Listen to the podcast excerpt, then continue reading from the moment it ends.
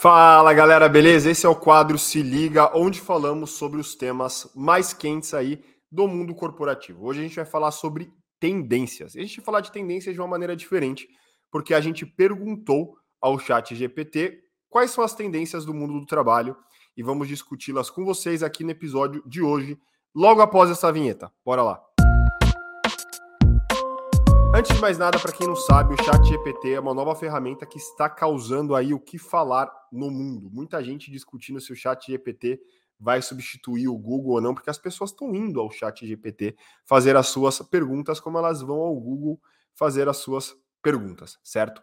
Então, o Chat GPT se trata de um chatbot de inteligência artificial criada por uma empresa chamada OpenAI, AI, né, de Artificial Intelligence, que utiliza uma linguagem bastante humana para responder diversas perguntas. É como se fosse a Siri uh, e a Alexa, só que como o nome já diz, é um chat. Então as respostas elas vêm por meio de texto.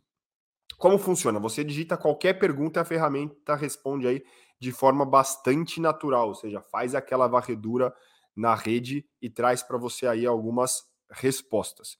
E aí tem essa pegada, né, esse tom como se tivesse ali uma pessoa falando contigo que deixa tudo pouquinho mais dinâmico. É claro que a ferramenta ainda também está se desenvolvendo. E a gente perguntou ao Chat GPT, então, quais eram as tendências do mundo do trabalho nesse 2023. E a gente trouxe alguma aqui, eu vou ler com vocês e discutir, beleza? Então, o que, que a gente encontra? Trabalho remoto, aqui sendo uma das primeiras, com a pandemia de, do Covid, tudo isso que a gente viveu, o trabalho remoto tornou-se uma das tendências mais importantes no mundo do trabalho. Muitas empresas descobriram que é possível continuar a funcionar eficientemente sem a necessidade de seus funcionários estarem presentes fisicamente no escritório. Talvez era algo que a gente já imaginava antes da pandemia, mas a gente não tinha certeza se daria certo. E a pandemia, na verdade, no que tange ao trabalho remoto, foi um grande laboratório, foi um grande teste e como foi uma mudança muito bruta, a gente precisou fazer dar certo, né? Então muita gente trabalhou de casa, obviamente, e as empresas, muitas empresas continuaram a, a produzir, a gerar lucro e a sobreviver. Então o trabalho remoto segue aí como uma das tendências.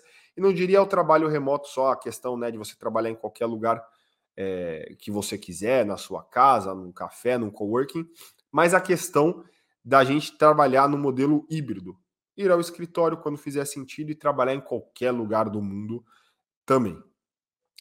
Uh, segunda uh, tendência aqui: inteligência artificial e automação. Interessante porque a inteligência artificial está falando que uma das tendências é a inteligência artificial, mas enfim. A inteligência artificial e a automação estão mudando a forma como trabalhamos e estão criando novos empregos na indústria tecnológica. No entanto, também estão ameaçando alguns empregos tradicionais que podem ser realizados por máquinas. E aí, esse é, o, é, é, é sempre a discussão, né? Essa é sempre a discussão quando a gente fala de automação, quando a gente fala de tecnologia, de máquinas, de, de, de, de alguém, né? De, de, de algo fazendo alguma coisa para a gente, para a sociedade. Será que perderemos alguns empregos nessa, nessa automação toda? Ou não. Essa discussão não é nova, galera. Isso daí vem desde a Revolução Industrial. Sempre que a gente tem novas tecnologias, a gente discute atividades e, consequentemente, a gente discute o trabalho. Né? O mais importante é a gente conseguir refletir se teremos trabalho ou não. O mais importante é entender quais são os avanços que a gente tem na sociedade diante de uma nova tecnologia, porque às vezes a gente se encanta pela tecnologia, mas essa tecnologia talvez não traga tantos avanços assim. Ou não, ou talvez a tecnologia traga avanços muito significativos e a gente precise pensar nas atividades que estão por trás dessa nova tecnologia.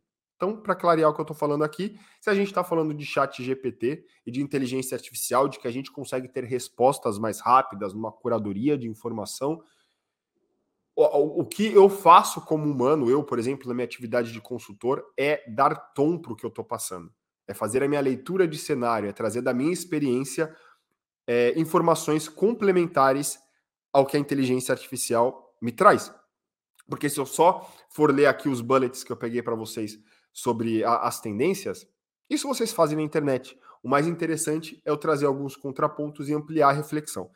Então vocês notam que eu poderia falar, poxa, eu estou perdendo então meu trabalho de consultor porque agora as pessoas encontram todas as informações na internet. Era assim com o Google, não vai ser tão diferente com o Chat GPT. Então, o mais importante não é ter o acesso à informação rápida. O acesso à informação rápida ele é o começo de tudo. Depois, o mais importante é o que a gente faz com essa informação. E o que a gente faz com essa informação demanda leitura, demanda inteligência, demanda experiência, demanda uh, demandam elementos que a gente não encontra apenas no, no chat GPT, né? Então, queria trazer esse contexto aqui que eu acho que é importante também. Em terceiro lugar, desculpe que eu estou um pouco aí resfriado. Em terceiro lugar, aprendizado ao longo da vida. Com a economia global em constante mudança, é importante que as pessoas estejam sempre aprendendo. É o tal do lifelong learning. Uh, e se desenvolvendo para manterem-se competitivas no mercado de trabalho. Significa que o aprendizado ao longo da vida será cada vez mais importante. Claro que aprender sempre, sempre foi importante. O que a gente traz aqui é que essa necessidade ela está mais latente agora porque o mundo vai se desenvolvendo muito rápido. Como a gente falou no item anterior, temos novas tecnologias e isso nos leva a um caminho de aprendizagem contínua. Né? Eu, não, eu não posso me dar, entre aspas, o luxo de falar: olha, eu me formei há 10 anos e agora eu estou bem com a minha formação, eu sigo as minhas atividades e trabalhando. A não ser que você tenha talvez uma atividade muito técnica e muito específica, onde a tecnologia tenha uma curva mais lenta de desenvolvimento. Talvez aí, beleza. Mas para muitas e muitas profissões, a realidade é que a gente precisa se atualizar, estudar sempre. Em quarto lugar, flexibilidade no local de trabalho. A gente tem falado muito de flexibilidade aqui, não só de modelo de trabalho, de benefícios, mas flexibilidade no que tange a gestão de pessoas. Tá? Abrir aqui um parênteses, porque esse é um tema bem frequente aqui no lado da firma. As empresas estão se tornando cada vez mais flexíveis quanto ao local de trabalho, permitindo que os funcionários trabalhem de casa, em cafeterias, em espaços de coworking, enfim, onde eles preferirem. Isso está sendo feito para atender às necessidades dos funcionários e aumentar a produtividade. Galera, sempre são dois universos de interesse. Eu preciso atender uma demanda que vem dos meus funcionários para que eu tenha satisfação desses funcionários, em contrapartida, um aumento da produtividade. Planos de trabalho remoto, mais flexível, híbrido, não funcionam quando eu tento ter a satisfação dos meus funcionários, mas a minha produtividade cai. E aí o que acontece? Retornos ao modelo, é, retorno ao modelo presencial. E aí volta a crença de que o comando e o controle gera mais produtividade. Então, nós, como firmeiros e firmeiras, temos uma responsabilidade absurda de fazer esse modelo dar certo em termos de resultados, e aí entende-se resultados por money, grana, bufunfa, argent, dinheiros, se a gente quiser ter flexibilidade. É uma troca, a gente está falando de uma negociação aqui no mercado de trabalho eu gosto de flexibilidade, eu gosto de poder trabalhar da minha casa ou de onde eu quiser, eu preciso garantir que eu consigo gerar resultado para a empresa. Senão a primeira crença que surge é: hum, o Caio não está mandando bem no remoto, hein? Talvez eu precise dele aqui do meu lado no escritório e aí do lado dele aqui na baia, na régua, comandando o que ele faz no dia a dia. Ruim, né? Você perde relações de confiança e eu tenho certeza que não é isso que a gente quer. Então, falaremos também mais sobre flexibilidade no local de trabalho. Temos falado cada vez mais sobre isso nas palestras e nos treinamentos também, e principalmente nos treinamentos para liderança. Em quinto lugar, diversidade e inclusão. As, as empresas estão se esforçando para se tornarem mais diversas e inclusivas, incluindo pessoas com diferentes habilidades, background e orientações sexuais. Isso é visto como uma forma de melhorar a inovação e a cultura da empresa. Então, isso é o que o, o chat GPT traz assim de maneira é, pura e dura, vamos chamar dessa forma. E eu acho aqui, pessoal, que a gente deve ir além. Ele traz a resposta. Isso é visto como uma forma de melhorar a inovação e a cultura da empresa. Na verdade, isso não é algo que deve ser visto. Porque quando a gente fala de diversidade e inclusão, a gente está falando só de, de ser percebido, de ser uma empresa percebida pelo mercado como uma empresa que fomenta a diversidade e inclusão. A gente deve olhar para o tema de diversidade e inclusão levando em consideração que é o justo a se fazer. Porque quando eu contrato um quadro diverso de pessoas, de firmeiros e de firmeiras, eu estou contratando pessoas que atendem à sociedade. E a sociedade ela é diversa. Então eu preciso ter dentro da minha firma um extrato real da sociedade para atender essa sociedade. Senão eu vou ter pessoas muito parecidas, muito iguais, é, atendendo uma sociedade que não conhecem. Então isso é importante. A inovação vem daí. Quando fala ah, a diversidade traz inovação. A pergunta é por quê? Porque eu consigo ter pessoas com olhares diferente, diferentes atendendo uma sociedade que é diversa. Essa, essa é a resposta. Então não é uma estratégia apenas só para que a empresa seja vista como uma empresa que fomenta diversidade e inclusão, mas para que de fato a empresa fomente diversidade e inclusão, porque é o certo a se fazer. Tem uma questão aqui de senso de justiça que é importante a gente sempre lembrar. Então, essas são algumas das tendências que estão moldando aí o mundo do trabalho no presente e no futuro próximo. Então, falamos aqui de trabalho remoto e híbrido, inteligência artificial e automação, aprendizado ao longo da vida, flexibilidade no local de trabalho e diversidade e inclusão. O mais legal disso tudo é que nenhuma dessas tendências aqui é, é, é novidade para o firmeiro e a firmeira que acompanham lá na firma. Falamos constantemente nas redes sociais sobre trabalho remoto, sobre o híbrido, sobre cultura, sobre flexibilidade. Já fizemos até publicidade focada em parceiros que fomentam flexibilidade, seja com benefícios ou locais de trabalho.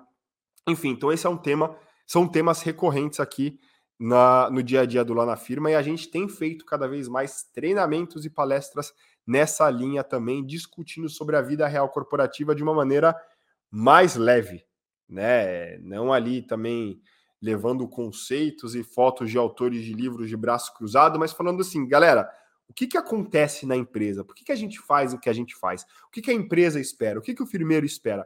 Então, lá na firma tem um trabalho muito grande de meio, de ser voz, né? Então, a, as nossas ações de desenvolvimento têm uma pegada muito forte de vida real corporativa. E aí, por último, galera, eu queria falar aqui que, claro, a flexibilidade é uma realidade, veio para ficar. A tecnologia permite aí que as pessoas sejam tratadas com o máximo de personalização possível e isso reflete a forma como gerimos pessoas. Eu tenho falado nos treinamentos que a gente não faz mais gestão de pessoas, a gente faz gestão de indivíduos que fazem parte de um grupo de pessoas. Isso é importante para eu entender que a forma que eu vou lidar com o Caio e a forma que eu vou lidar com a Estela, em termos de gestão, é diferente e é isso que eles esperam como firmeiros e firmeiras. Em uma era digital, onde tudo parece número, onde as pessoas parecem mais um na fila, mais uma na fila do pão, é, tratar as pessoas com personalização e com cuidado é um diferencial quando a gente fala de, de gestão de pessoas e de liderança. Né? É, é importante oferecer flexibilidade de horário, de locais de trabalho, de benefícios, de contratos de trabalho e flexibilidade de carreira também. Quando a gente fala de flexibilidade, esse é um tema que vai além do óbvio, de ah, trabalhar em casa ou trabalhar no escritório. Isso é uma parte do, do, do, da flexibilidade que a gente tem discutido.